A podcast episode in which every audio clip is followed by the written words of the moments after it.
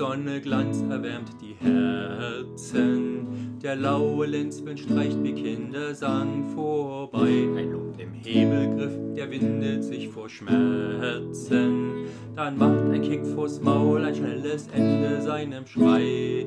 Herzlich nun willkommen hier bei unserem Prügelmai, unserem Mai Tai.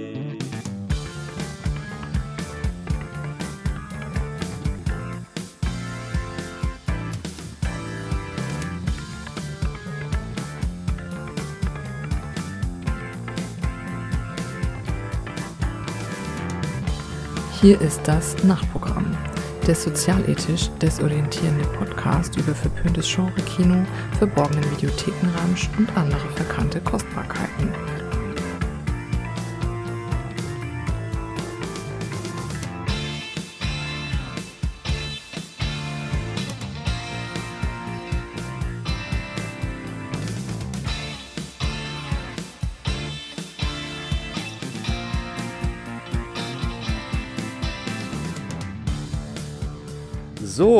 Willkommen hier wieder zu aller später Stunde an der Nachtprogramm Cocktail Bar. Es ist schon ziemlich spät, eigentlich die meisten Gäste sind weg, aber der Martin, der ist immer noch hier und möchte offenbar noch einen letzten Drink haben. Was darf sein? Vielleicht doch ein Mai Tai? Vielleicht lieber was Sommerliches? Oh, ich habe nur Mai Tai mit diesmal ganz viel Vengeance drin. Das ist das Letzte, was ich dir anbieten kann. Mhm, Vengeance. Welch schmackhaftes Gewürz. Wobei aber tatsächlich für mich ein Vengeance ist natürlich genau diese Zutat, die ich gerne sehen möchte, insbesondere im Titel von Filmen. Es ist doch eines der Schlüsselwörter, mit der man dich kriegen kann. ja, natürlich. Film. Nicht mit solchem Scheiß wie Gross Point Blank oder sowas. Nein, Vengeance of an Assassin. Da sind ja gleich zwei Schlüsselwörter drin, die ich mag. Vengeance of a Beautiful Mind. ja. Nun denn, so, ähm, der letzte Film im Mai Tai. Und da hast du jetzt dir ausnahmsweise mal einen Film rausgesucht, den ich noch gar nicht kenne. und der auch, wir wollen unserem Anspruch gerecht werden. Ich möchte unserem und mein Anspruch, meinem Anspruch gerecht werden, dass wir doch ein bisschen nicht nur die bekannten Filme nehmen, sondern auch ein bisschen, sondern eben auch die, die nicht jeder schon im Regal stehen hat, der sich fürs Genre interessiert. Und was ist da besser, als sich einen Film zu schnappen, den es einfach nicht auf Deutsch gibt? Ja, da werden wir jetzt wieder unserer Tradition langsam hier wieder treu, ne? Aber es macht auch Sinn, diesen Film zu besprechen und es macht auch Sinn, diesen Film als letztes zu besprechen, unsere Reise, denn der 2014 entstandene Vengeance of an Assassin wurde schon posthum veröffentlicht, posthum in Hinsicht auf den Regisseur. Panaretikrai, den Namen wird der ein oder andere vielleicht schon mal im Zusammenhang mit unserem Podcast gehört haben, gerade in den letzten Wochen. Und es ist im Prinzip der Schwanengesang auf ein, auf dieses spezielle Genre, auf diese speziellen Thai Actionfilme, die uns für, für gute zehn Jahre doch begeistert haben im Westen. Und wir vermutlich viele damit erst auf Thailand als Filmnation aufmerksam geworden sind. Insofern hat es fast, fast was mhm. Trauriges, dieser Film. Ja, es hat äh, ihn umweht eine gewisse Wehmut. Also ich hätte es vorher nicht gewusst, das sind jetzt die Infos, die ich von dir bekomme. Gerade eben werde ich ein bisschen sentimental, wenn ich jetzt das hier so höre. So schnell geht das. ich bin halt ein emotionaler Mensch. Hm. Nun denn, äh, Vengeance of an Assassin, der letzte Film von Panaritikrai, der, wissen wir, woran er gestorben ist? Altersschwäche oder zu viel Stunts? Am Tod, er war, glaube ich, irgendwie 53 oder so. Also nicht unbedingt das Alter, an dem man stirbt, aber ich habe tatsächlich, ich habe heute erst in seine äh, Biografie reingeschaut, aber ich bin vermutlich nicht bis zum Tod gekommen. Weil du möchtest einfach, dass er in deinem Herzen weiterlebt. In meinem Herzen wird Panaritikrai immer weiterleben und er hatte also eine Leberkrankheit dann ist er an akuter, an akutem Leber- und Nierenversagen gestorben und als er daran, oder nee, ist er ins Krankenhaus geliefert worden, dann hat man auch noch einen Gehirntumor entdeckt. Es hat also, nach dem, was ich es als, sagen wir mal, nur Laienmediziner sagen kann, nichts mit seinen todesverachtenden Stunts zu tun. Ich weiß nicht, ob ich das tröstet oder Ähm, du hast es in den vergangenen Episoden äh, schon, schon öfters den, den Tod von ihm erwähnt und du hast mit, äh, es dabei so klingen lassen. Es klang so, als, als ob mit Panaretikrei auch in gewisser Weise das Genre und vielleicht sogar eine ganze Industrie mit ihm gestorben wäre. Ja. Ist dem denn so, oder? Er hat es tatsächlich geschafft, dass innerhalb von wenigen Jahren diese Actionfilme von schundigen Billigproduktionen, die niemand, der irgendwie ein bisschen Geld und guten Geschmack hatte, sehen wollte, zu Prestigeprojekten für die Film, für die thailändische Filmindustrie zu machen und für ein Aushängeschild diese Industrie auch nach außen hin. Und da ist es tatsächlich schon ein bisschen betrüblich, dass dann auch mit ihm so rabiat und schnell wieder zu Ende ging. Also auch zum Beispiel der Regisseur, der von uns schon ein paar Mal angesprochene Pratya Pinkayo, hat auch danach zwar noch Filme gedreht, aber keinen Actionfilm mehr. Und das gesamte Stunt-Team scheint sich aufgelöst zu haben. Es wäre natürlich eigentlich cool gewesen, wenn irgendeine ausländische äh, Produktionsfirma die einfach angeheuert hätte, weil solche Stunt-Leute kriegst du vermutlich nicht so leicht.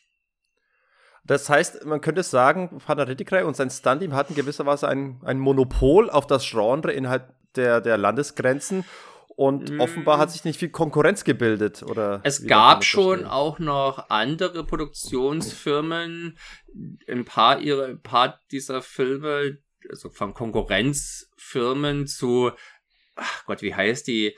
Die kommt bei allen diesen Filmen, die wir jetzt besprochen haben, kommt diese Produktionsfirma immer äh, Saha Monkol Film International. Ja, das steht immer am Anfang ja. äh, mit so einem seltsamen Logo und so einem folkloristischen Ton unten drunter. Und ist, glaube ich, die größte äh, thailändische Filmfirma. Und es gab dann also auch noch Mitbewerber, die auch was vom Kuchen abhaben wollten. Filme wie Tiger, Blade, Brave, Sanctuary, die zum Teil durchaus auch ganz unterhaltsam sind und die es auch alle nach drei, zumindest die genannten hier nach Deutschland geschafft haben. Gerade Sanctuary ist mal ein Blick wert, wenn man nicht genug bekommen kann. Mit Russell. Wong interessanterweise.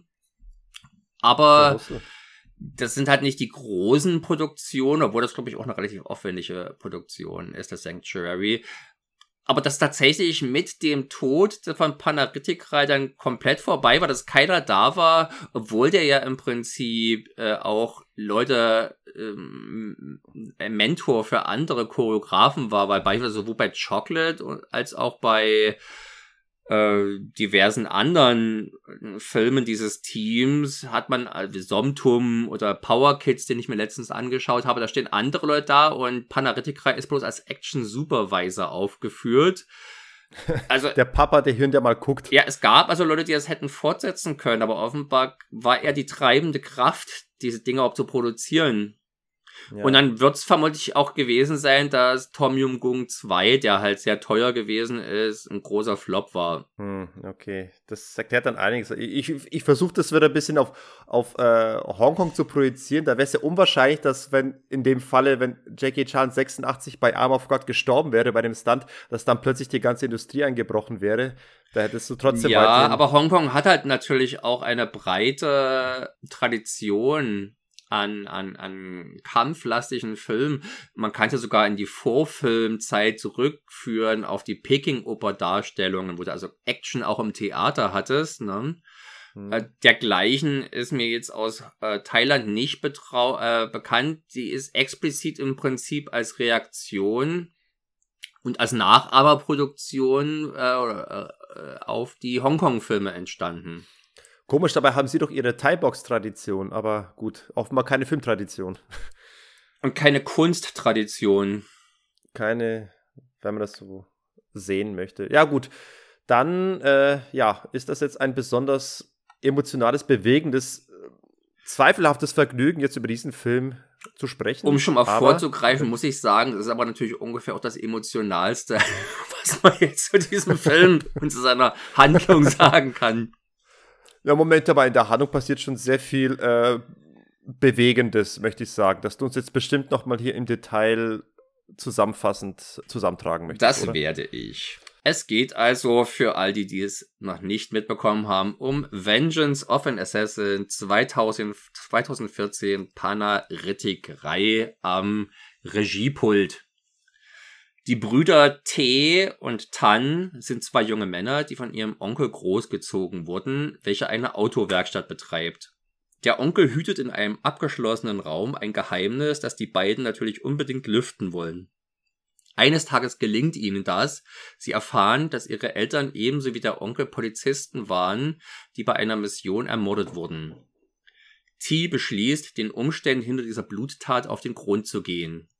Er verlässt sein Zuhause und steigt bei einer Untergrundorganisation ein, wo er sich Anschlag für Anschlag hocharbeitet, immer in der Hoffnung auf Hinweise zu stoßen, die seine Suche voranbringen.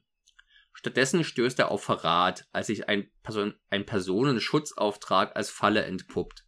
Nun befindet er sich mit einer jungen Frau auf der Flucht vor einer schier endlosen Zahl hartnäckiger Attentäter und sein einziger Ausweg scheint die Rückkehr zu seiner Familie zu sein. Ganz, ganz ehrlich, ich hatte Probleme, dies, dieser ha Handlung zu folgen. ich hab's auch, als ich es geschrieben habe, nochmal die Wikipedia zur Hilfe genommen, um zu rekapitulieren, was hier eigentlich passiert ist. Nee, also ich, an diesem Film habe ich wieder gemerkt, dass an Panaritikreits zumindest kein. Es ist die große Kunst des thailändischen Erzählkinos.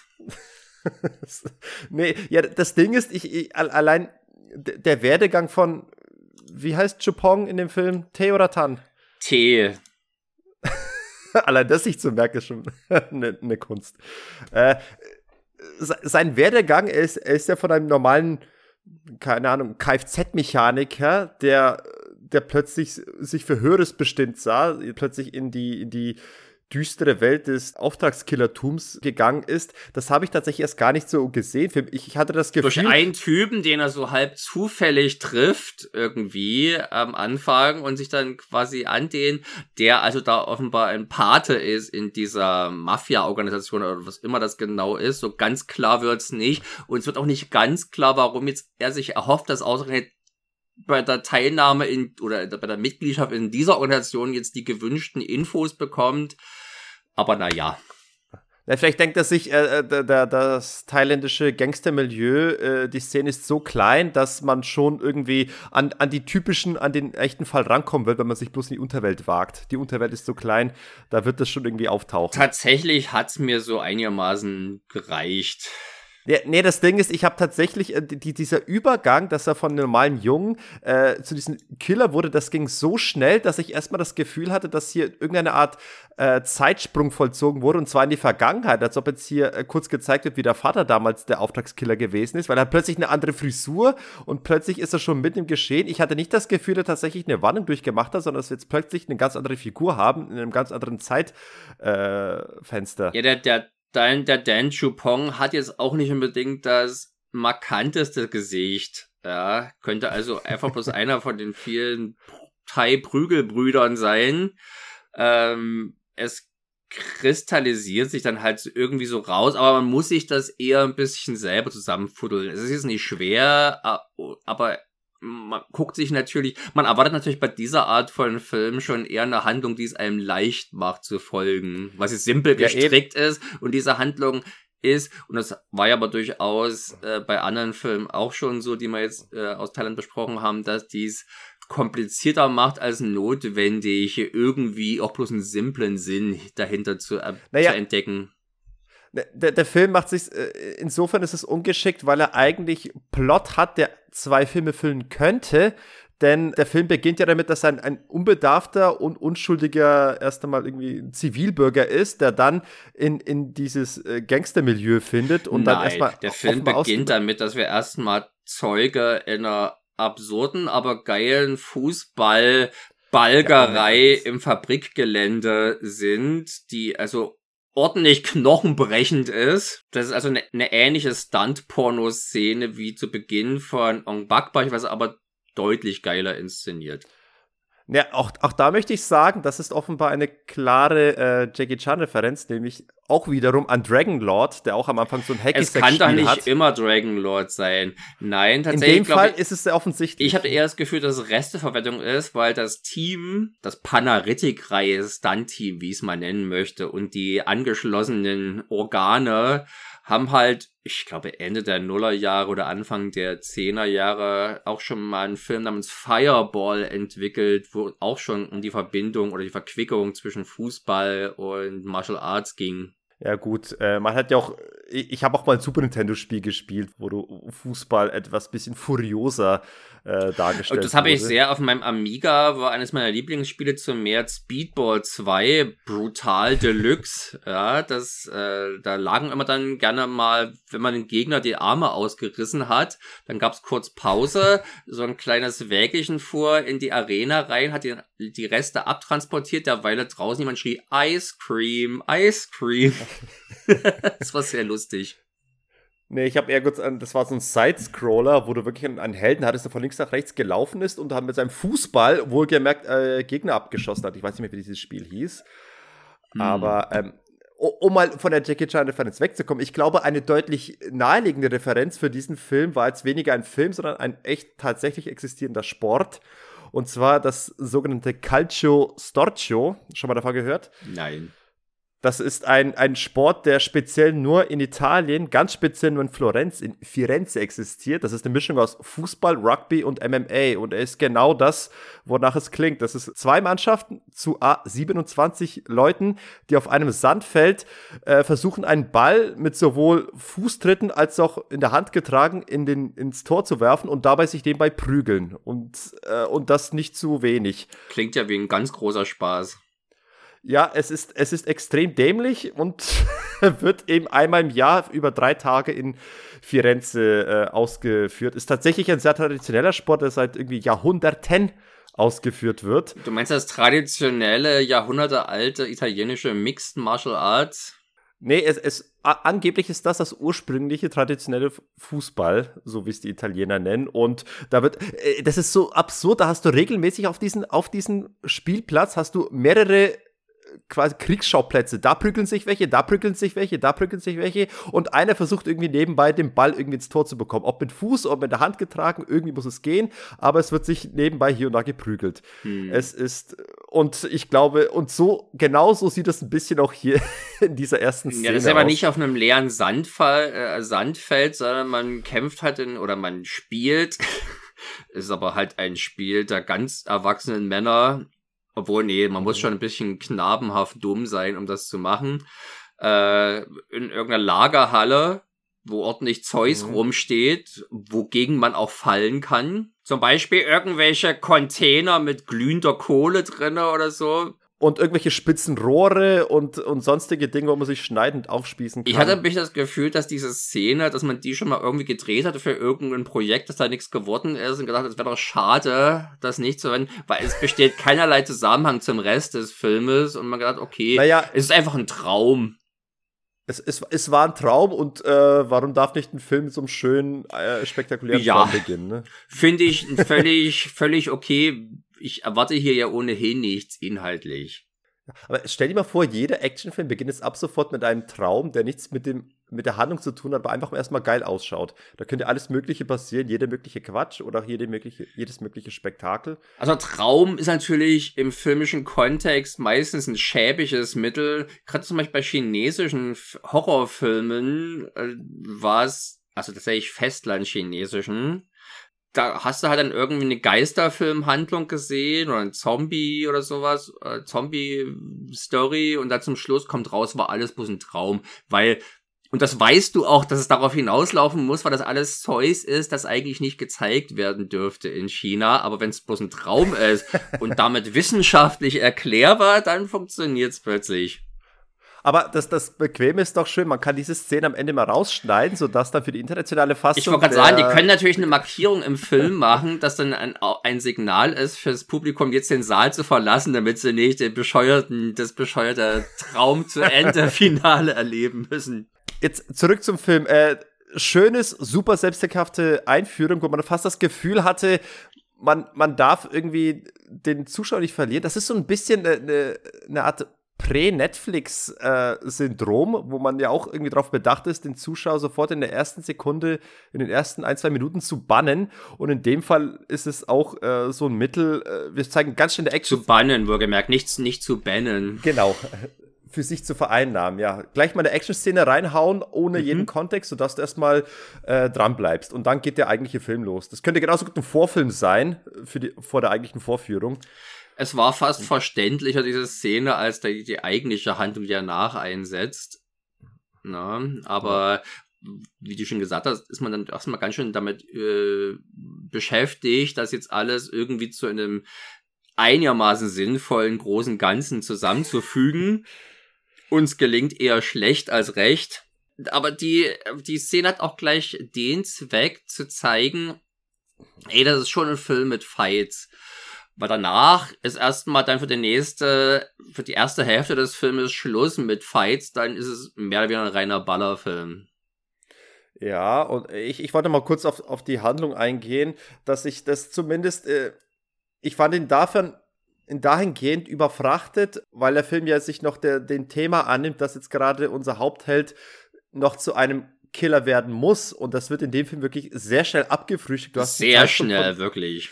Ja, eben, äh, im Prinzip, was, was er macht, er, er geht einmal zum Friseur und macht zwei Klimmzüge und einmal Handstand und schon ist er der Superkiller. Bitte einmal die gute Killerfrisur.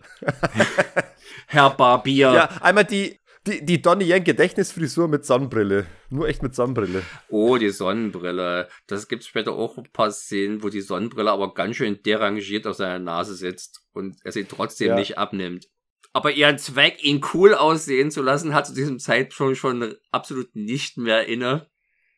Ja, und, und dann wird's halt so, so, so albern, weil der Film macht dann einerseits richtig kreative Kunstgriffe, aber erzählerisch wiederum seltsam, weil, äh, kommen wir mal zur ersten großen Action-Szene, das mhm. ist ja dann, wenn äh, ein, ein, ein mysteriöser, ein geheimnisvoller Killer mhm. äh, auf diesen Restaurant, in dieses Restaurant, in diesem Restaurant auftaucht, um einen Anschlag zu verüben und dabei sämtliche Schergen umnietet. Und das halt wohlgemerkt, es ist A, ein One-Shot und B, das ist das Originell dran, ein One-Shot, nicht der irgendwie hinter der Schulter unseres Kameraden. Sondern äh, Schritt abwärts. Ja, sondern an den Füßen.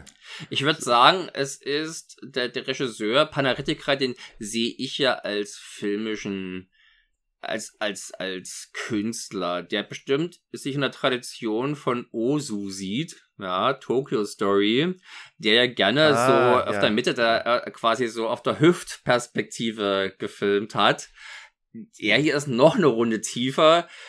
Tatsächlich, und dabei hat die Erde gerne, habe ich eher das Gefühl, dass man das macht, um sich zu ersparen, dass man sehen muss, die Interaktion zwischen unserem Helden, wie er abdrückt, und der Trefferwirkung. So braucht man halt bloß die Trefferwirkung zu zeigen. Das macht natürlich die Inszenierung ein ganzes Stück einfacher.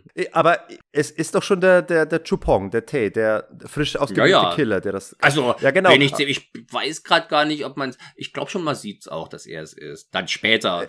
Ja, vielleicht später, aber in dem Moment sieht man es nicht. Nee. Also, für mich hatte dieser Kunstgriff, für mich hatte den Eindruck, dass hier erzählerisch ähm, vermittelt werden sollte, dass du erstmal noch nicht weißt, um wen es sich hier handelt. Es sollte offenbar ein geheimnisvoller Killer sein, aber eigentlich ist es klar und es wird dann, danach wird es auch nicht irgendwie groß aufgelöst, sondern der Film geht davon aus, dass dir klar ist, wer dieser Killer ist. Aber insofern wirkt es erzählerisch etwas ungeschickt und tatsächlich eher wie eine Notlösung, die Kamera an den Füßen zu platzieren, obwohl es eigentlich an sich eine originelle Perspektive ist. Aber sie wirkt nach mehr, als sie eigentlich ist, weil sie Anonymität suggeriert, erzählerische Diskretion, aber eigentlich äh, ist offenbar gar nicht beabsichtigt. Ja, sie schafft hat. eine seltsame Distanz zum Geschehen. Es ist trotzdem eine geile Szene, muss man sagen. Ja, ist eine geile halt Szene, aber, aber viel, viel geht kaputt. Es sieht alles gut aus. Aber ich es gibt schon Grund, warum man bei dieser Art Szene vielleicht die Kamera lieber auf Schulterhöhe postiert, als jetzt irgendwo auf Kniehöhe mit rumzuschlunkern. Ich, ich, ich stelle mir gerade vor, wenn man äh, eine Mod für Resident Evil 4, das Remake, wo die Kamera nicht hinter der Schulter ist, sondern an den Füßen. Mm. Wie hätte dir das gefallen? Sie hätten gleich, sie hätten eine GoPro am Knie anbringen müssen oder wegen mir am Fuß. Da, wirst du, da wird man bestimmt schnell seekrank. Ja, man sieht halt also, dass er irgendjemanden ausschalten muss, der noch versucht, ihn zu bestechen. Und dann ich, ist es eigentlich der einzige Hit, das ist gleich der einzige Anschlag, den man jetzt tatsächlich so sieht, ne? Weil das nächste ist ja dann schon diese Bodyguard-Aktion. Genau. Und ich glaube, das ist der Moment, wo ich dann angefangen habe, dass es mir egal ist, worum es jetzt in der Handlung geht. Ja, es ist tatsächlich so lausig erzählt. Die Charaktere werden so furchtbar schlecht eingeführt, dass man nur erahnen kann. Irgendwann kriegt man mit, okay, die sind jetzt schon länger hier, die werden also eine gewisse Bedeutung haben. Und immerhin hatte man den großartigen Einfall, dann die zu beschützende Person zu blondieren, so dass sie auf, dass sie zumindest optisch aufgefallen ist und man da einen visuellen Wiedererkennungsfaktor hatte. Und das wird immerhin im Film auch reflektiert, wird er nämlich später, als sie beschützt werden muss, lässt sie sich der Haare wieder schwarz färben, weil sie eben nicht erkannt werden möchte. Und das Publikum, ich zumindest, hatte zu dem Zeitpunkt sie dann auch so weit verinnerlicht ihr Antlitz, dass ich sie dann auch späterhin mit schwarzen Haaren wiedererkannt habe. Zumal sie natürlich ja. auch sehr schnucklig aussieht. Generell alle Mädels in dem Film sehen sehr schnucklig aus. Ich glaube, das ist der die kommen nicht ganz in die Schnuckeligkeit von, von, äh, von der Jas, äh, wir sind mal Janin Wismananda.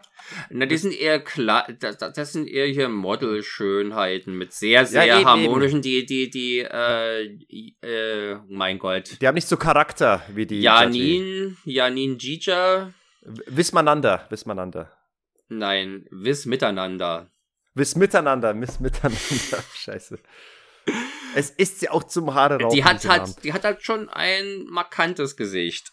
Übrigens, nur mal für deine Information, den Raging Phoenix beispielsweise mit ihr, da sieht deutlich anders aus, aber auch cool. Da hat so kurze, so leicht äh, punkige Frisur mhm. und hat so leichte Drunken Master Parallelen, der Film. Mhm. Ist auch ein Martial, lernen hier ein Martial Arts, wo man besoffen sein muss um den Schmerz, den offenbar die Kampf, äh, die Kampfkunst verlangt, äh, dass man den überwinden kann mit dem Getränk. Okay, jetzt kippe ich mein Mai Tai weg und möchte jetzt ein Glas Industriealkohol. So. okay. Wohl. ähm, äh, gut, okay, also Handlung äh, zum Vergessen irgendwann gegen Ende. Ich, ich, ich wollte ja der Handlung folgen, weil eigentlich ist es ja ein sehr ernst gemeinter Film. Das ist jetzt nicht ein Film, der irgendwie leichtfüßig ist, kein Film, der irgendwelche irgendwie lustigen Scherze hat, sondern der ist schon in seiner inneren Logik ist er schon ernst gemeint. Ja, ja. Äh, und, und deswegen, und er hat ja Ansätze einer durchaus spannenden Thriller-Handlung. Ne? Also das ja. Rachemotiv funktioniert ja immer und dass als dieser, diese, diese Kinder, diese Jugendlichen, dass äh, dieses, dieses geheime Zimmer jetzt ähm, äh, erkundschaften und über eine. Ja, aber das hat auch gar nicht faszinierend gemacht. Nö. Es, es liegt also hier tatsächlich eher am, wie es erzählt wird, also was erzählt wird, dass der Film erzählerisch eher ein, ein Debakel ist. ich gehe trotzdem, äh. ich möchte trotzdem schon mal sagen, dass der Film mir insgesamt angenehmer war als Born to Fight. Er ist, er hat doch nicht so einen idiotischen Patriotismus, ne?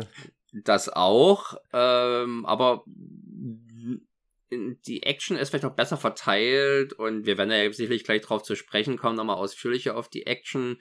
Das, das wirkt alles harmonischer, möchte ich mal sagen. Die verschiedenen Elemente, wie die zusammenpassen. Und auch mit der Handlung, so beschissen sie auch ist, du hast ja zumindest eben nicht äh, komische Comic Relief, Sidekicks oder folkloristische Darbietungen, die Städtern wie mir Blut in die Venen treiben.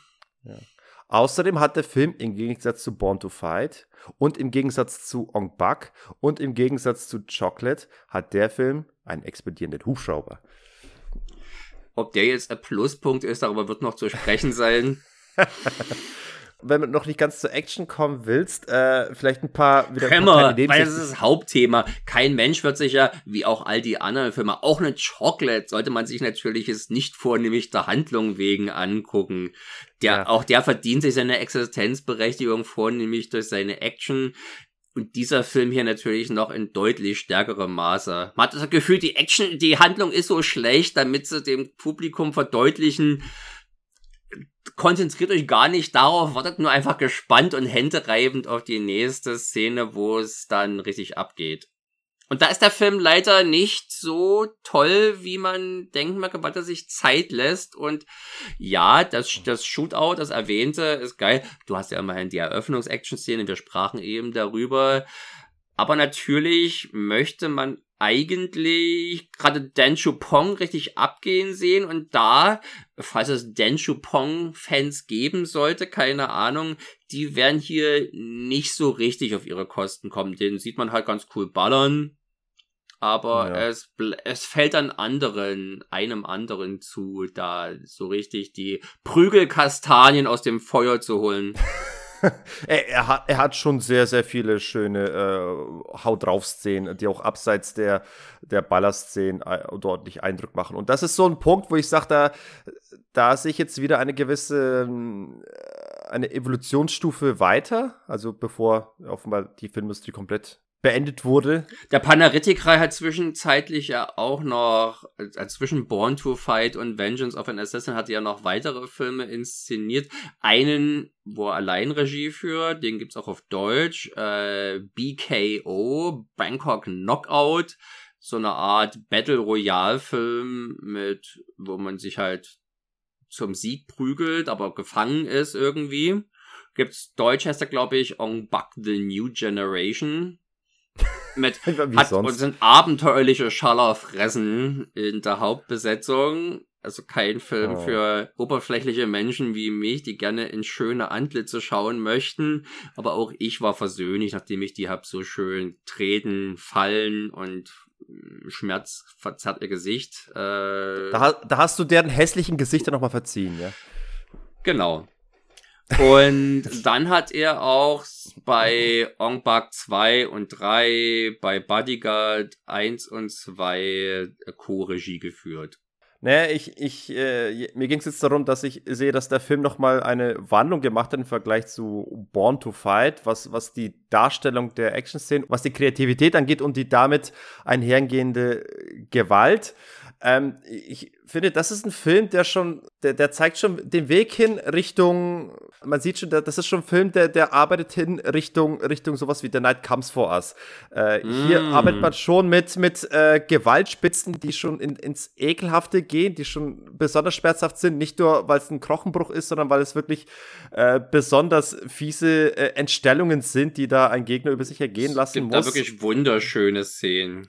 Es gibt da Wunder, also hier wird wirklich erstmals wirklich äh, mit einer sadistischen Freude ähm, die Gewalt an, an den Gegnerscharen ausgelebt, äh, wo ich sage, das ist, das ist schon der Übergang weg von dem, was du in Ong Bak hattest, hin zu wirklich Filmen äh, aus, der, aus dem indonesischen Bereich, eben The Raid und Co. Also das da The Raid 2 eigentlich erst. The Raid 1 war noch vergleichsweise normal brutal. Genau, The Raid 2, Headshot, äh, äh, der Film geht schon mehr in diese Richtung und mm. Nee, würde ich gar nicht mal so sagen. Also schon, ja, der Blutzoll, der hier gefordert wird, ist hoch. Aber es ist weniger bei den Martial Arts Szenen als mehr bei den Shootouts, wo so richtig die Sau abgeht. Ich finde sowohl als auch, du hast bei den Martial Arts Szenen Szenen, wo er mit, der, mit dieser komischen äh, kleinen mit Metalldraht irgendwelche Augen zerschlitzt und Leute, die Na, in den, äh, das ist aber das ist nicht sonderlich brutal, ah, das ist nicht sonderlich blutig, sondern nur sadistisch. Nur in Anführungszeichen sadistisch. Ja, aber, aber auch wie, wie den Leuten irgendwelche schweren Gegenstände gegen den Kopf ge gepresst werden oder wie einer, der in dieser diesem, in diesem Umkleideschacht ist und dann dort drin zertrümmert wird mit dem Hammer. Gab es nicht auch diese Szene, wo jemand mit dem Kopf in so einen Propeller ges äh, gestoßen genau, wird? Genau, genau, genau, in, in diesem Ventilator. ja, genau. Es fühlt zwar nicht ganz zu einer Enthauptung wie bei schön. Expendables 2, aber trotzdem auch, eine, auch schon eine unschön harte Szene. Tut schon ein bisschen weh. Ja, ja, also das ist auf jeden Fall noch mal alles eine ne Schippe härter als bei Chocolate und äh, Aber wir befinden uns hier ja auch unter Killern im Prinzip. Ist es deswegen, vielleicht hat das eine andere Wirkung als zum Beispiel noch bei Born to Fight, wo das Elend über unschuldige Dorfbewohner hineinbricht, deren einziges Verbrechen ist, scheiße auszusehen und furchtbare Musik zu machen. ja, gut, aber äh, da wird jetzt auch nicht irgendwie der, ihr Tod irgendwie kreativ ausgelebt. Sie werden einfach irgendwie dahin gemetzelt mit Schießgewehren. Aber hier wird ja wirklich äh, kreativ sich ausgetobt, äh, was man sich dafür für Todesszenen einverlassen könnte. Das stimmt. Das waren tatsächlich nicht meine Lieblingsmomente. Ja, ich habe ja auch schon mal gesagt, dass ich, dass ich jetzt nicht der größte, kein Fan bin von der Mischung aus Martial Arts und Splatter. Und wir können hier noch nicht wirklich von Splatter reden, aber es ist schon die Art von unangenehmer Gewalt, die ich glaube für ein bestimmtes Klientel deutlich besser genießbar ist als für mich. In dem Fall geht es noch, das ist für mich im Rahmen, im Rahmen einer Grenze. Aber es, wie gesagt, es kratzt schon an der Grenze. Ein Film für harte Männer mit den Gemütern von jungen Burschen. Ja, das kann man so stehen mit lassen. Adoles mit adoleszierendem Gemüt. Da wundert mich aber schon, wenn ich immer dran denke, was dein Vater und Onkel dir im zarten Kinder- und Jugendalter zugemutet waren, hätte ich gedacht, dass er dir ein bisschen Hornhaut hättest wachsen lassen auf dem Gemüt. Nee, Moment, es, es, geht, es geht nicht darum, dass ich irgendwie, dass es mich verstört oder dass ich davon irgendwie entgeistert zurückgelassen werde. Es geht nur darum, dass ich die spezielle Mischung aus Martial Arts und Splatter, dass sie persönlich für mich keinen besonders äh, erfreuenden ästhetischen Wert hat. Ich meine, äh, bei Tanz der Teufel gibt es keine Martial Arts Szenen. Insofern passt für mich passt für mich das Blätter. Oder bei, keine Ahnung, Total Recall, da passt das Ganze. Also dann. ich hatte letztens, hatte irgendein Typ, gibt so einen YouTube-Kanal namens Nerd Nostalgic oder so ähnlich heißt der. Sagt er das was? Ich kenne Nostalgia Critic. Und der, nein, Nerd-Stalgic. Ein tolles äh, Hybridwort aus Nerd und äh, Nostalgic. Und der hat jedenfalls eine, ein neues Video gemacht, wo es darum geht, wo, das, wo sind denn all die Martial Arts Helden hin? Der wird also auch to auf Tony Jaa und so eingegangen. Und da wird unter Martial Arts Helden, wie es sie jetzt eben nicht mehr gibt, auch Choi und Fett aufgezählt, wo ich mir dachte, na, der wird sich aber freuen, dass er hier mit in dieser Liste ist. Und ja, wenn man den jetzt also als Martial Artist sieht, dann sieht, dann ist natürlich auch Total Recall und vielleicht im weitesten Sinne auch Evil Dead äh, ein irgendwas mit Kampfsport oder Kampfkunst zumindestens oder es gibt ja zumindest irgendwie eine Art von Gerangel von daher irgendein Gerangel gibt, genau. Und das Gerangel des einen ist eben die Kampfkunst des anderen. Was mir halt hier besser gefällt als bei den, als bei vielleicht einigen der anderen Filme, ist halt, dass hier die Atmos, dass der Film atmosphärisch zumindest konsistent ist. Ja, eben, und das, da hilft auch die Musik, die zwar an sich vielleicht ein recht durchschnittliches äh, düster Rock-Gedudel ist, aber mein Geschmack so weit trifft, dass es durchaus einen, seinen, einen immersiven Effekt erzielt. Es ist ein guter Funktions-Soundtrack. Ja, ich fand den ja. von Chocolate, glaube ich, besser, weil er dem Film eine etwas dezidiertere äh, Atmosphäre verleiht. Wenn es ein äh, im Prinzip ist Vengeance of an Assassin hat einen ähnlichen Soundtrack, wie es auch Born to Fight und so hatte.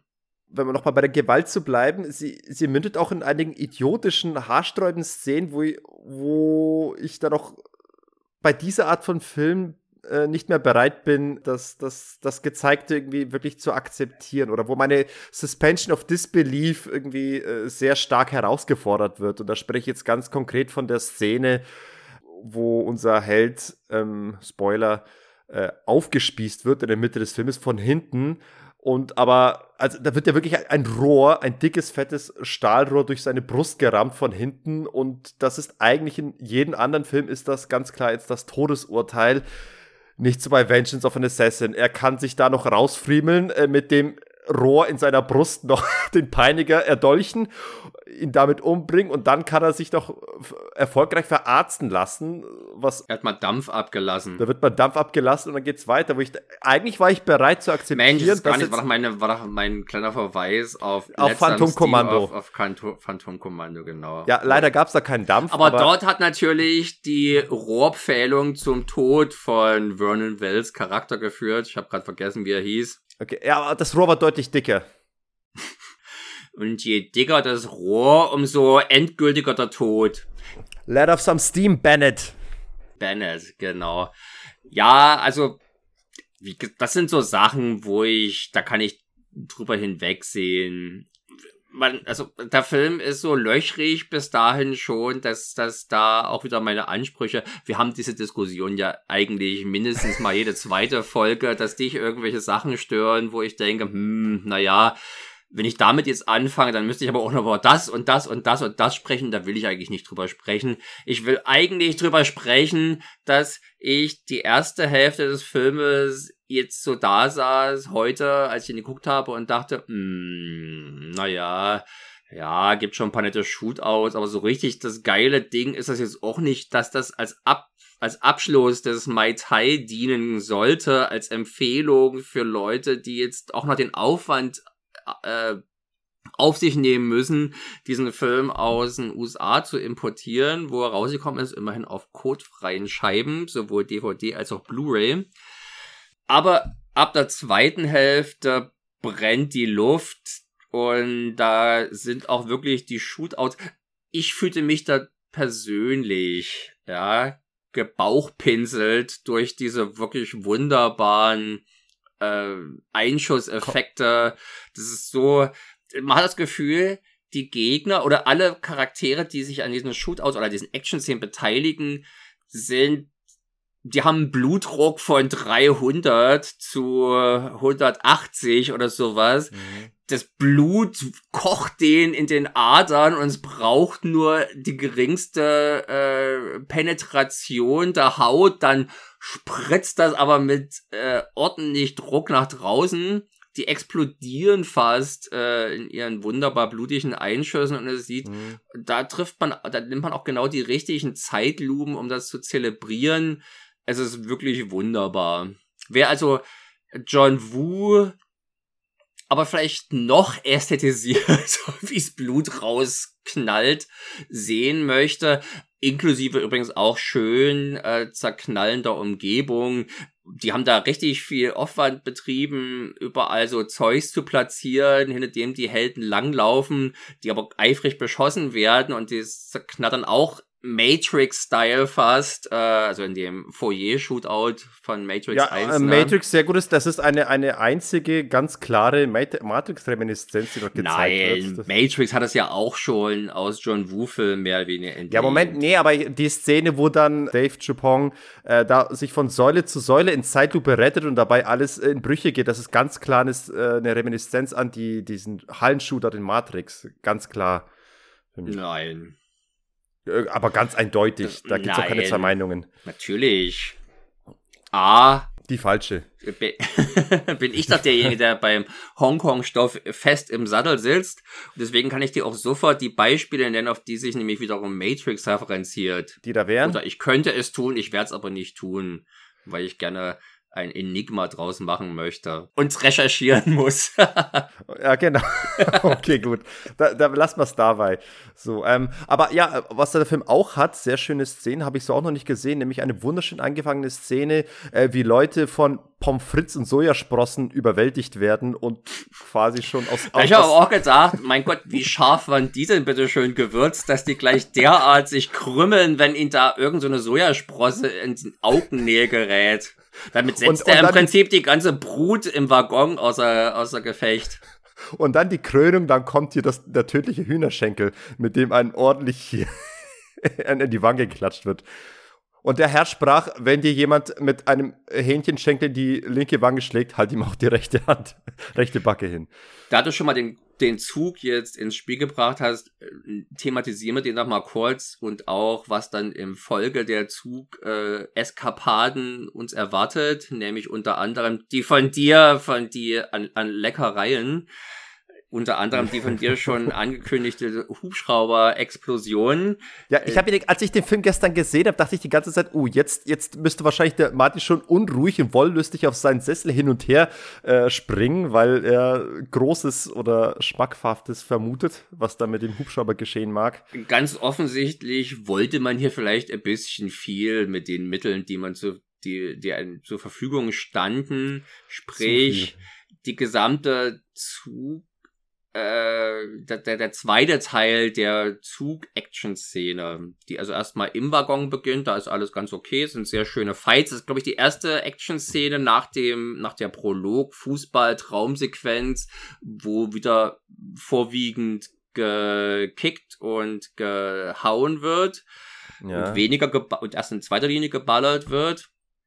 Und nachdem das Ganze im Waggon so halbwegs ausgetragen wurde, verlagert sich dann das Geschehen auf die Waggondächer. Und schon da beschleicht einen der Verdacht, dass hier nicht tatsächlich auf fahrenden äh, Eisenbahnwaggons gedreht wurde, sondern hier eher eine. Beschleicht der Verdacht.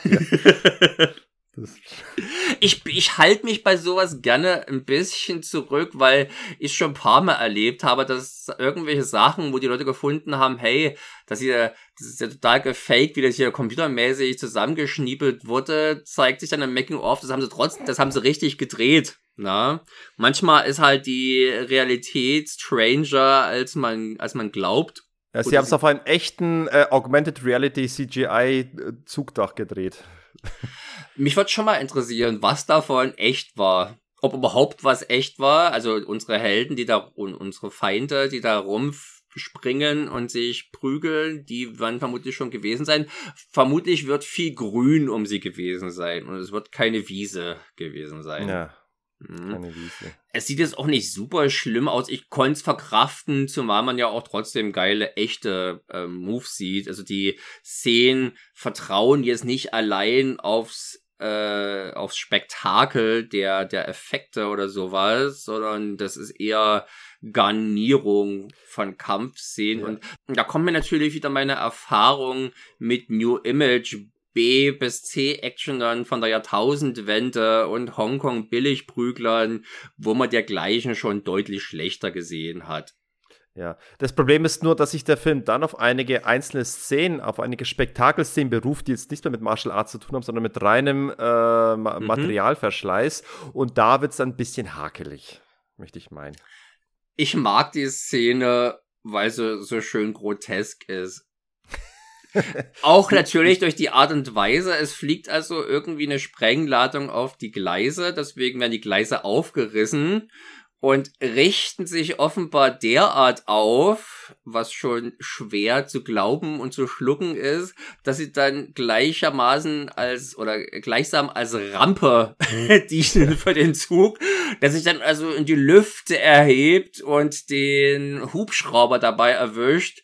Und ich dachte mir echt, Ach, das ist doch echt schön. Das hat so was sympathisch, infantiles. Nee, es ist tatsächlich so eine richtig schöne, naiv gedachte Kinderzimmer-Action-Szene. Ja. Also genau dasselbe, wenn ich jetzt auf dem Teppich, mein Spielteppich sitze, und das mache ich immer noch, äh, und mit meinen Zügen und meinen Figuren spiele, dann, dann kommen mir genau solche Szenen dabei zustande. Nachdem du erstmal deinem, nachdem du erstmal deinem Sohn auf der Pfoten geklatscht hat, weil der mit deinem Spielzeug spielen wollte, schnappt sich dann Papi die Spieleisenbahn und spielt seine Lieblings-Stunt-Szenen durch. Ja, und ich spiele dann Vengeance of an Assassin 4 nach an der Stelle.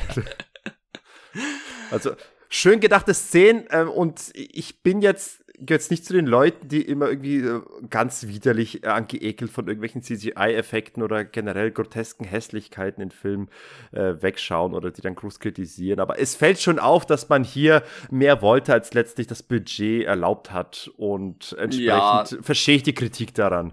Ich verstehe, ich verstünde die Kritik, wenn man den Film vorher ernst genommen hätte oder hätte oder hätte nehmen können.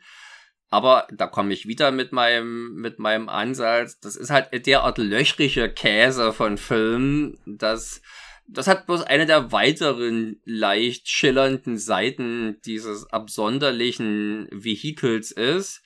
Und ich bin nicht sicher, ich bin nicht sicher, ob ich es besser fände, wenn man diese ganze Szene einfach weggelassen hätte, was sicherlich aus einer filmischen Perspektive absolut die richtige Entscheidung gewesen ist. Wenn man es nur so machen kann, sollte man es vielleicht lieber gar nicht machen und die Leute einfach aussteigen lassen aus dem Zug. Aber äh, mir hat es echt Spaß gemacht. Äh, äh mir, mir hat es auch schon, ich, ich habe tatsächlich gefeiert, ich habe gelacht, ich habe mich gefreut. Ähm, aber nicht, nichtsdestotrotz, äh, die Computereffekte, die. Die, die waren nicht schon, gut. Die waren nicht gut. Aber ich, ich hab's gefeiert und du hast recht, der Film ist insoweit nicht ernst zu nehmen, äh, dass, dass man sowas eigentlich schon als, als großen Spaß einfach mal hinnehmen kann. Und ich möchte meinen, aber eigentlich hätte man schon deutlich früher merken müssen, dass der Film irgendwie nicht ganz so ernst zu nehmen ist, wie er selbst gemeint ist. Aber man sieht es schon an, eine der ersten Szenen, nämlich wenn der Onkel äh, mal kurz zum Pinkeln rausgeht und dann schießt er so einen derart dicken Strahl, der irgendwie Ja.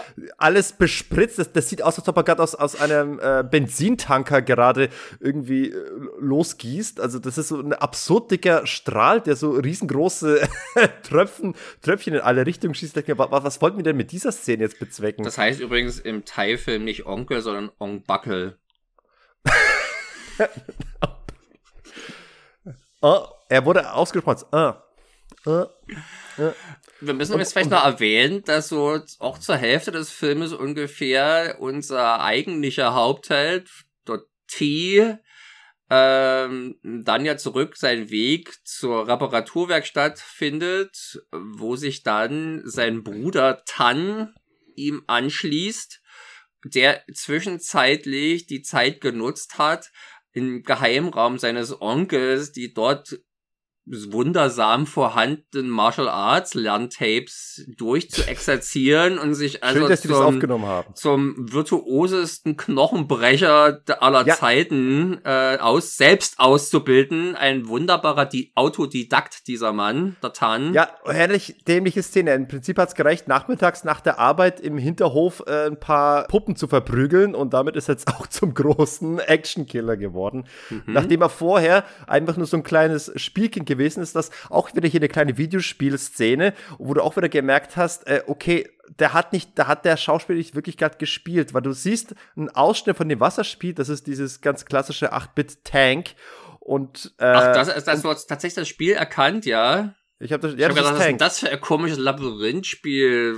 Nein, das ist das heißt, das heißt Tank, das habe ich äh, damals viel gespielt. Worauf? Und äh, das war auf, es gab es auch auf dem NES, aber es war, ich habe es speziell gespielt auf einer, nach, es sah nach einer PS PlayStation 1 ah, aus, so aber es war, Bootleg-Maschine, so eine es war eine. Bootleg-Maschine, auf der irgendwie 20.000 NES-Spiele drauf Ja, waren, unter okay. anderem eben auch äh, dieses Tank. Da war dieses Spiel doch bestimmt schon in 50 Variationen, alles das gleiche, aber immer unter einem anderen Titel drauf, oder?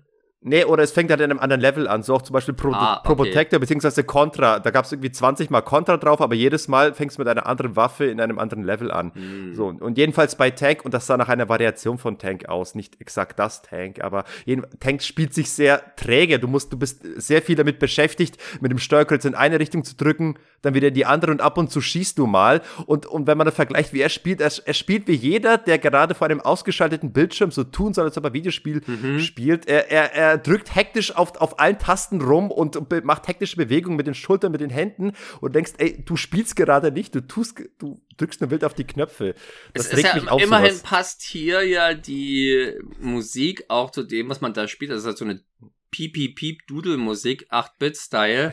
Ich erinnere mich, ich habe mal irgendwann vor ein paar Jahren einen Tatort gesehen, wo äh, auch das Kind spielt.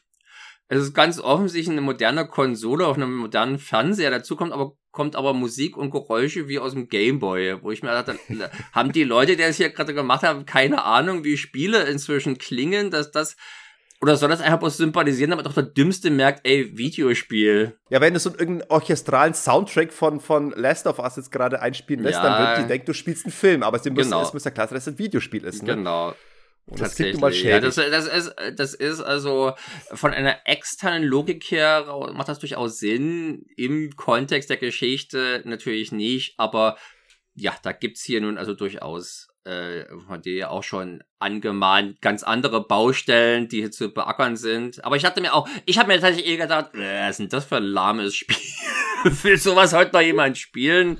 Oder Ja, auch schon 2014, ein Jahr nach The Last of Us. Wer da das spielt und nicht The Last of Us, der Ja, hat Moment was mal, Moment. Schädel. Wir sind in Thailand, die, ich nehme mal an, da dauert es ein bisschen länger, bis bestimmte Mensch, die hätten dann dort zumindest Final Fantasy 8 spielen können. Nein, 9. 8 ist scheiße. 9. Ich, ich, ich, ich weiß nicht, wie da die, die Distributionspolitik von Unterhaltungselektronik in Thailand ist. Ich habe mal irgendwas gehört, dass in Brasilien erst 2006 erstmal das, das NES veröffentlicht wurde. Irgend so ein Quatsch. Also wer weiß, das halte ich für eine Ente. das, das NES halte ich für eine Ente. Jetzt hast du uns ein bisschen von der Action weggebracht. Ich wollte gerade noch ja. irgendwas Cooles sagen. Ach ja, genau. Der Bruder entpuppt sich also als ordentlicher Prügelzampano und ja. äh, stiehlt dann unserem Tee doch fast ein bisschen die Butter vom Brötchen.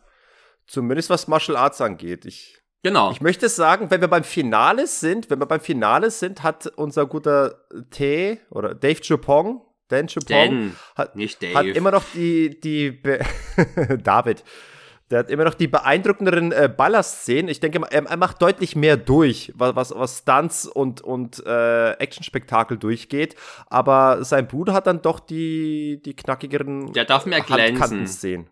Er darf ja mit, mit, mit eigenen Martial Arts können glänzen. Es geht ja dann zum Showdown in ein Ge Gebiet, in ein Gelände, wo ich mich auch gefragt habe, äh, wieso kommen die jetzt darauf, dass es hier ist? Das wird überhaupt nicht erklärt, wieso man da jetzt die Bösen findet. Es hat so die übliche B-Movie Fabrikruine, wo gerade Platz war und niemand was dagegen hat, wenn man da alles kaputt macht.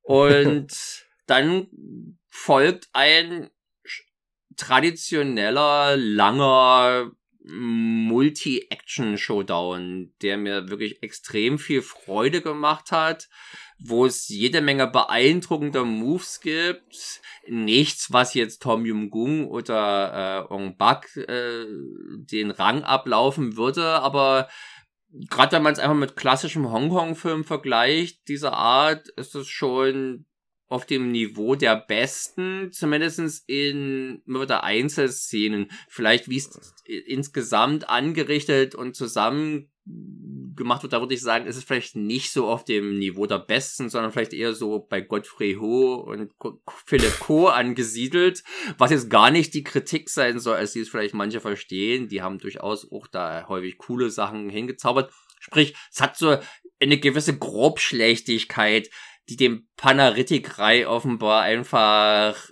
zu eigen war, weil er, es ihn nicht interessiert hat, es feiner oder perfekter zu machen. Wenn es einigermaßen funktioniert, funktioniert es gut genug, scheint sein Credo gewesen zu sein. Es ist auf einem solide hohen Niveau. Äh, auch da habe ich tatsächlich nicht die, diese Schmankerl, diese Aha-Szenen wie bei Tom Jung-Gong, aber es, es ist auf einem extrem hohen Niveau. Es gibt immer noch die sehr schmerzhaften und extrem eindrucksvolle äh, Stunts-Szenen. Ich liebe übrigens auch die Szene, die ist eher in der ersten Hälfte des Filmes, wo, wo er mit diesem, diesem Sniper-Gewehr einen, einen Schergen wirklich aus naher Distanz umschießt und ohne Schnitt siehst du, wieder gegen die, diese, diese, diese Wand gedonnert wird. Ja, aber das ist so eine Idiotenszene, wo ich mir da, der hat doch vorher kein Sniper-Gewehr. Warum denn jetzt ausgerechnet das Sniper-Gewehr? Doch, hat er doch. Er hat doch damit den Anschlag äh, begonnen. Nee, aber in der Action-Szene hat er vorher, glaube ich, auch schon geschossen. Da hat er noch eine Pistole oder sowas gehabt. Es, es ist eine thailändische Lagerhalle, da liegen immer irgendwo irgendwelche Snipergewehre rum. ja, es ist eher eine, ist offenbar eher eine Call of Duty-Lagerhalle. Ja, nee, aber auch das war eine eindrucksvolle Szene und davon hat der Film auch im Finale sehr viele und das eben gepaart mit auch den reinen Ballerszenen, die, diese Ballerszenen, dieses Spektakel, die Materialschacht, die muss ich wirklich vor gar nichts verstecken. Das ist nee. wirklich auf allerhöchstem Niveau. Ja, und so wirklich, also da, das ist, ich habe da wirklich gejaucht teilweise. da kommt der Dan Pong so irgendwie aus der Tür raus, wird beschossen, da links und rechts fliegt der Eingang ihm um die Ohren, er erschießt da zwei Gegner gleich nacheinander. Man muss ja sogar dazu sagen, dass es hier durchaus auch da wieder kleine Schlampigkeiten gibt. Häufig werden Gegner getroffen, auf die seine Waffe ziemlich deutlich zu sehen nicht gerichtet gewesen ist, aber nun gut, ja, schwamm drüber. Ähm, Sowas habe ich auch in John Woo-Film schon gesehen. Bei dieser Szene übrigens gerade nicht. Die ist tatsächlich in der Hinsicht perfekt. Und dann wir platzen da den Leuten halt die Blutfontänen aus den, aus den Blusen oder aus den Sakkos es sieht, es, es, es ist einfach wunderbar. Aber es kommen auch wirklich beeindruckende Fights. Und da unterscheidet sich der Film schon von äh, Born to Fight, weil die Fights ja zum Teil länger sind und vor allem nicht ganz so manieriert darin, jetzt irgendwelche super akrobatischen Idiotien unterzubringen. Eben, eben es ist, es ist nie selbstverkauft. Es, es hat tatsächlich eine innere Logik, obwohl das einzige Problem, und das ist vielleicht aber auch genauso eine Stärke, nämlich dass der Film sehr stark dieser, dieser infantilen Kinderzimmer-Action folgt. Also auch dieser, dieser Finishing-Move, dass er den, den Haupthelden, äh, den Hauptbösewichten und diesen Handlanger, der übrigens meiner Meinung nach mich sehr stark an Shia LaBeouf erinnert hat. Warte mal, du meinst diesen jugendlich aussehenden Typen mit der feisten Mops-Visage und dem scheiß genau. Tattoo an der, am, Das ist für mich Hals? der thailändische Shia LaBeouf. Das, nein, damit tust du, ich weiß gar nicht, wen du von den beiden jetzt Unrecht tust, vermutlich beiden. Okay. Nee, jedenfalls, ich liebte dann diese Szene, die war herrlich bescheuert, aber auch so herrlich kreativ, dass er den Typen aus dem Fenster gestoßen hat und mit ihm beide fallen quasi und in den Boden. ihm derweil noch ordentlich in den Kopf. Da war ich übrigens erstaunt, wie in, wie relativ heile das Gesicht von dem Typen dann doch noch unten war, weil man denkt, dass die gerade, weiß ich nicht, 20 Meter gefallen sind und fünf Schuss voll in die Fresse bekommen hat, hätte man eigentlich nach der Logik dieses Filmes, wo, wo Treffer eigentlich in großen Blutfontänen äh, sich artikulieren, hätte nicht so viel übrig sein dürfen eigentlich, aber es, es war eine schöne Szene. Es ist eine schöne Szene, aber gegen Ende, da weiß ich schon wieder nicht, was ich davon halten soll. Man könnte es als konsequent erachten, wenn man. Warte, warte, warte. Der letzte Schuss? Nein, nicht der letzte Schuss, sondern das, was der. Über den möchte ich nämlich reden das, was Dan Chopin bis ganz zum Schluss nochmal über sich ergehen lassen muss, nämlich dass er irgendwie mehrfach ah, ja, hintereinander von diesem wird. Auto, der überfahren wird. Und, ja, und, da kommt wieder das schon wieder da gefilmt. Kommt, da kommt wieder Stunt-Porno. Ja. Das also, hat mir das Gefühl, einfach da, wir können's. Und Because we can. Beschwert euch da. Habt ihr eine Gewerkschaft? Nee, also stell dich wieder vors Auto und lass dich überfahren. Also immerhin fährt er ja nicht über, über, er fährt ja nicht über den hinweg, sondern das Auto haut ihn quasi mal bloß in die Luft. Und, äh, ja. Aber es sieht schon schmerzhaft aus. Ja, und was ich sagen wollte, seht ihr, äh, es ist überlebbar. Also kann man auch innerhalb des Filmes glauben, dass er das überlebt. Von daher. Mm. Ja, das, da, das war aber tatsächlich auch eine Szene, wo ich mir dachte, naja, ob das jetzt sein muss, eher nicht. Es hat nicht viel gebracht. Nix, also nichts Positives. Eher wurde ich hier wieder, hatte ich hier wieder diese leichten Snuff-Film-Assoziation, die ich ja auch schon ja. bei Ong Bak angebracht habe. Und die Schussszene am Ende.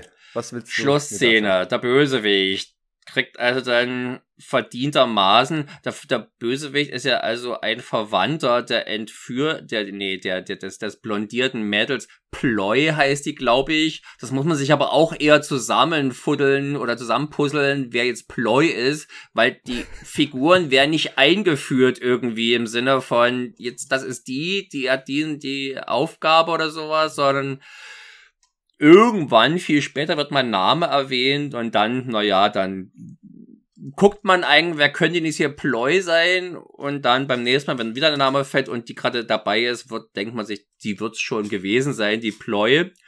Und der ihr Onkel oder Großvater, da widerspricht sich der Film ein wenig, ist also der Drahtzieher und bekommt dann, dann fordert er im Prinzip vom, ich glaube, es ist da Tan, oder? Der diesen finalen Schuss abgibt. Es ist, es ist der, der Martial Arts sehen kann. Okay, das also Tan. Ja. Und äh, den fordert er mehr wieder raus, erschieß mich doch, erschieß mich doch. Und man hört einen Schuss und das ist wirklich es, ich habe an dich gedacht, weil es auch schon fast unangenehm ist, diese Szene.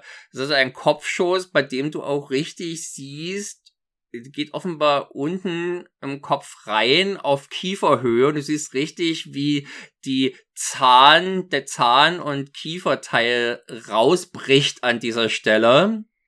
An dieser Stelle, ich hoffe, waren und das hinten dann vom und hinten dann natürlich auch, aber das sieht man nicht, das wird nur im Prinzip impliziert. Und dann steht er noch, wisse nicht, mehrere Sekunden so da. Und man kann sich an diesem leicht entsetzlichen Anblick delektieren.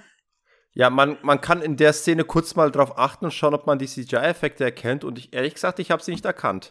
Also gut. Es gemacht. müssen halt welche sein, weil das, weil der ist ganz, es ist ganz offensichtlich der Schauspieler und nicht irgendwie so ein Terminator 1 mäßiger Gumminachbau seines Körpers.